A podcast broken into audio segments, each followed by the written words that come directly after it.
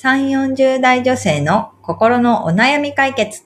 今井冴子と、由美子の、それ、わかる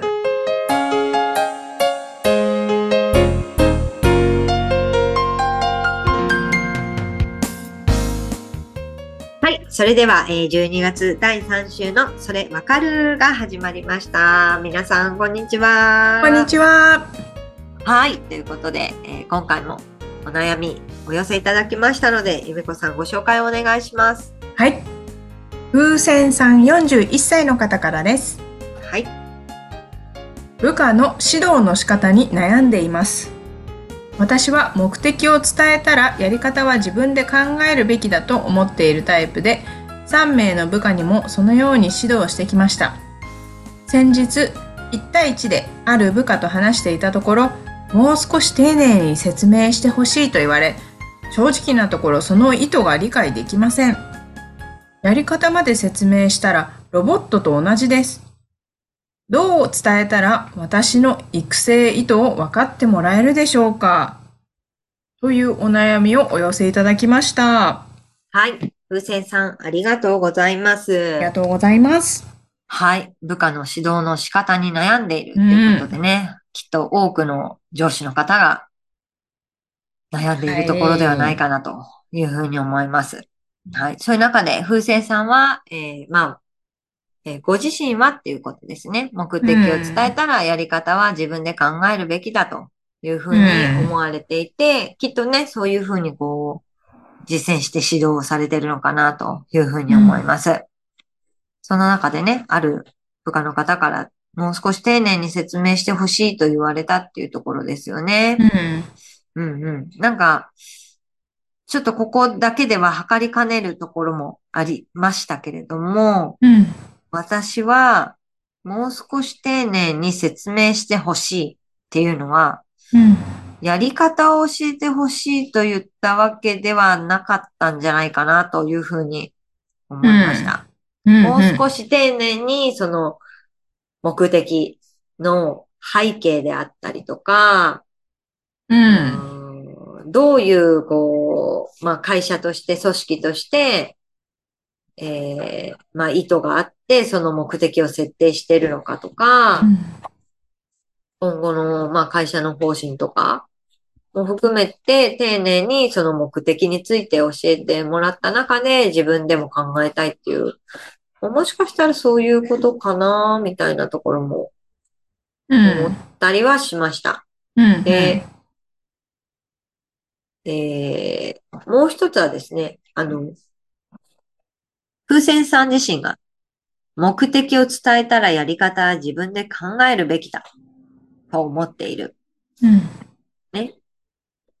これはあくまで、えー風船さんの考えであって、部下の方も同じようにはもしかしたら考えてないかもしれないですようん。ね。なので、なんかこの、べき思考、あの、仕事における何々すべきとか、何々しなければならないみたいなうん。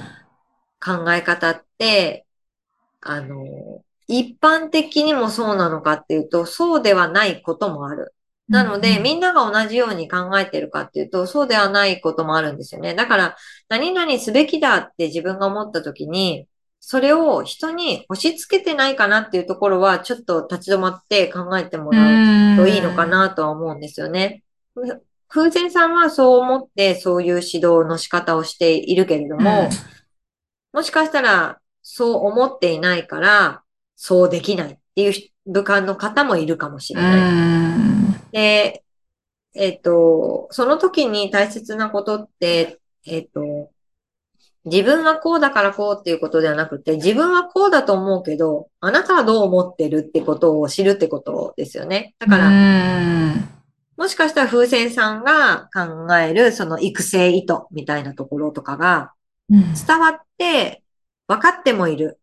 部下の方たちは分かってもいるけれども、自分はそうできない。そうだと思ってないからそうしない。みたいな人ももしかしたらいるかもしれない。だからその育成意図とかをもう少し丁寧に説明するっていうことも必要かなってういうのはん。なるほど。思いました。私は目的を伝えて自分でそのやり方を考えることで成長できると思ってるからそういう指導の仕方をしてきますよと。もしかしたら部下の方たちはなるほど、わかりました。でも私はそうは思いませんみたいな、もし考え方の人がいたとしたらですよ。うんうんうん。なんかそこの意図、その、その方が持ってる、その成長の仕方みたいなところにも、ちょっと耳を傾けていく必要があるのかなっていうところもあるし、もしかしたらその目的、今回の目的はこれです、やってくださいって言ったときに、その情報に、まあ部下の方の成長度合いによっては、与える情報が人によって違った方がいい？例えば、2年目の人は、ここまでは理解できるだろうな。でも、ここから先は理解できないと思うから、もう少しこの情報を伝えとこうとか。えー10年目のあの人は、もう、あの、ベテランでいろんなことが分かってるから、まあ、ここだけ伝えれば自分で動けるよねとか、人によって多分、こう、成長度合いって違うと思うので、そういう意味で、なんかこの、この部下の方、あの、一対一でお話をした部下の方は、自分にはもう少し丁寧にいろんなことの説明が欲しいと。そうじゃないと自分では考えられないっていうことだったのかもしれないなっていうところがあります。なので、まあね、あの、い部下の指導の仕方って難しいんですけれども、その3名の部下がどういう、えーまあ今どういう成長度合いなのかとか、あとはどういう、うんまあタイプなのかとか、にもよって指導の仕方は考えていかなければいけないかもしれないです。で、方針として目的を伝えたら、やり方は自分で考えてもらうっていうのは、それはまあ一貫しててもいいと思うんですけれども、その考えさせるための情報の与え方だったりとか、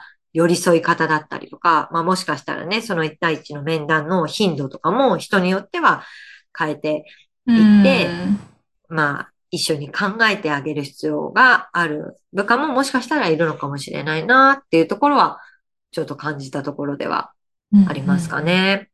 まあ悩ましいところではね、ありますよね。うん。うん悩ましい。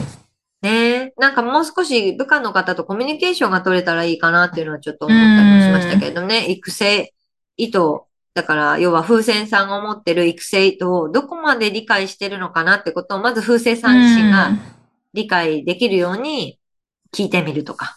うん、で、あともう少し丁寧に説明してほしいって、な、うんどの部分をもう少し丁寧に欲しして、説明してほしいのかっていうことを部下の方に聞いてみたりとか。いうところで、まあコミュニケーション、お互いにぼんやりと大きな球を投げ返すのではなくって、うん。あの、何を意図して聞いてきてるのかとか、うんまあそこまで含めてコミュニケーションとって聞いていくっていうこと、ができるといいかなっていうのは思いました。うんね。うんなるほどね。うん。確かに部下の方からすると風船さんが私はこういう意図でうん。あなたたちにこういうふうに接してるのよみたいな、うん。うん。わかんないです。その部下の方との関係性がちょっとわかりませんけども、そういう感じで私はこう思ってるんだよって、まずなんか風船さんの方からちょっとオープンに。してもらえたら、部下の方も、あ、なるほど、風船さんはそういうふうに思ってるのか、うん。うん。みたいな、うん。うん。うん。うん。こういうことを自分は期待されてるのかな？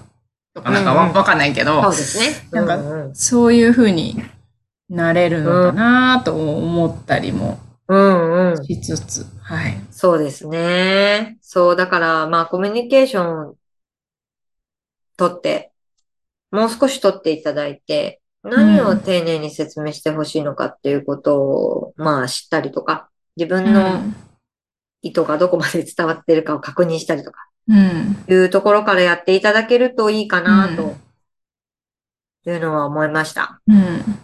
うん。ね、皆さん悩まれている。